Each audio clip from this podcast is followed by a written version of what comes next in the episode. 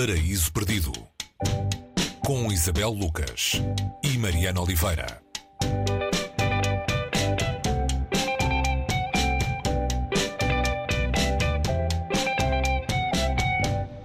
Hoje, no Paraíso Perdido, Pergunta ao Pó, o autor é o americano John Fante. Este livro, Ask the Dust, no original, é de 1939, ou seja, final da Grande Depressão, início da Segunda Guerra Mundial. É nesse tempo que temos de situar Arturo Bandini, eh, uma espécie de alter ego do seu autor. Uh, o que é que é preciso perguntar ao pó, Isabel, para, para conhecer este jovem italo-americano a tentar vencer na vida como escritor em Los Angeles? Olá, Mariana. Antes de mais, estamos eh, aqui diante de um quarteto, não é? Um romance que faz parte de um quarteto de romances dedicado a este Arturo Bandini. Pergunta ao Pó é um, dos, é um dos livros que situa Bandini acabado, acabado de chegar a Los Angeles com uma proposta de vida que é ser escritor.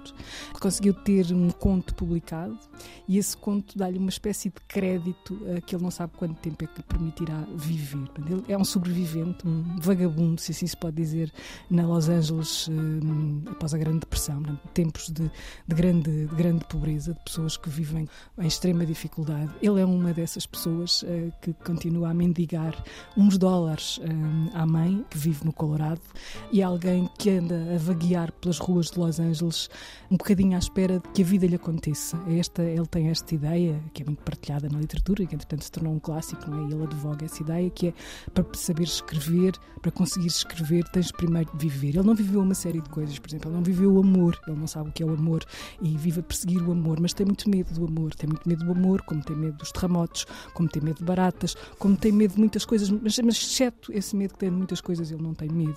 E é este homem que anda por ali um bocadinho a conversar com ele mesmo, não é? consigo mesmo, uh, de uma maneira sarcástica, uh, cáustica, um, irónica, quase nunca benigna no sentido em que ele, ele se maltrata a si mesmo enquanto, enquanto vai, vai tendo estas divagações, até encontrar uma mulher. Ele tem uma, uma especial predileção por mexicanas um, e vai à missa, um, precisamente para ver as mexicanas, sendo que, obviamente, ir à missa daquela maneira é uma heresia, mas pelo menos permite-lhe dizer à mãe que vai à missa sem mentir. Portanto, é alguém que vive diante destas, destas pequenas um, divagações e a tentar, a tentar escrever. Há uma das pessoas com quem, outra das pessoas com quem ele se, se corresponde é com um editor que lhe publicou esse primeiro conto e a quem ele vai contando as suas peripécias e as suas dificuldades em retomar a escrita. Até que conhece uma mulher que lhe vai mudar a vida. Corre bem, corre mal. Corre mal. É, é, é difícil quando conhecemos Arturo Bandini, nós pressentimos que estamos diante de uma personagem trágica. Portanto, a personagem alimentou quatro romances de, de Fante e este que é considerado um dos, do, dos, dos, grandes romances de um autor que, que, por exemplo, inspirou Bukowski. E Bukowski faz aqui a apresentação deste livro, uh, dizendo como é que o encontrou, uh, por acaso, numa, numa, na Biblioteca de Los Angeles, por onde ele também, Bukowski, andava a vaguear uns anos mais tarde, com um pouco mais no bolso que não um livro. Uh, Diz-se que é um, uh, deste que é um romance semi-autobiográfico, para manter alguma distância, uh, ainda que não muito, em relação ao autor. o que é que há aqui de comum que tenha interesse para falarmos sobre isso, com a vida de, do autor, também um, um italo-americano? Sim, há, há aqui uma contemporaneidade, há aqui também uma descoberta de uma cidade, há aqui um, umas dificuldades eh, que ambos passaram, a, a, mesma procura, procura de conseguir vencer pelo mesmo tipo de escrita.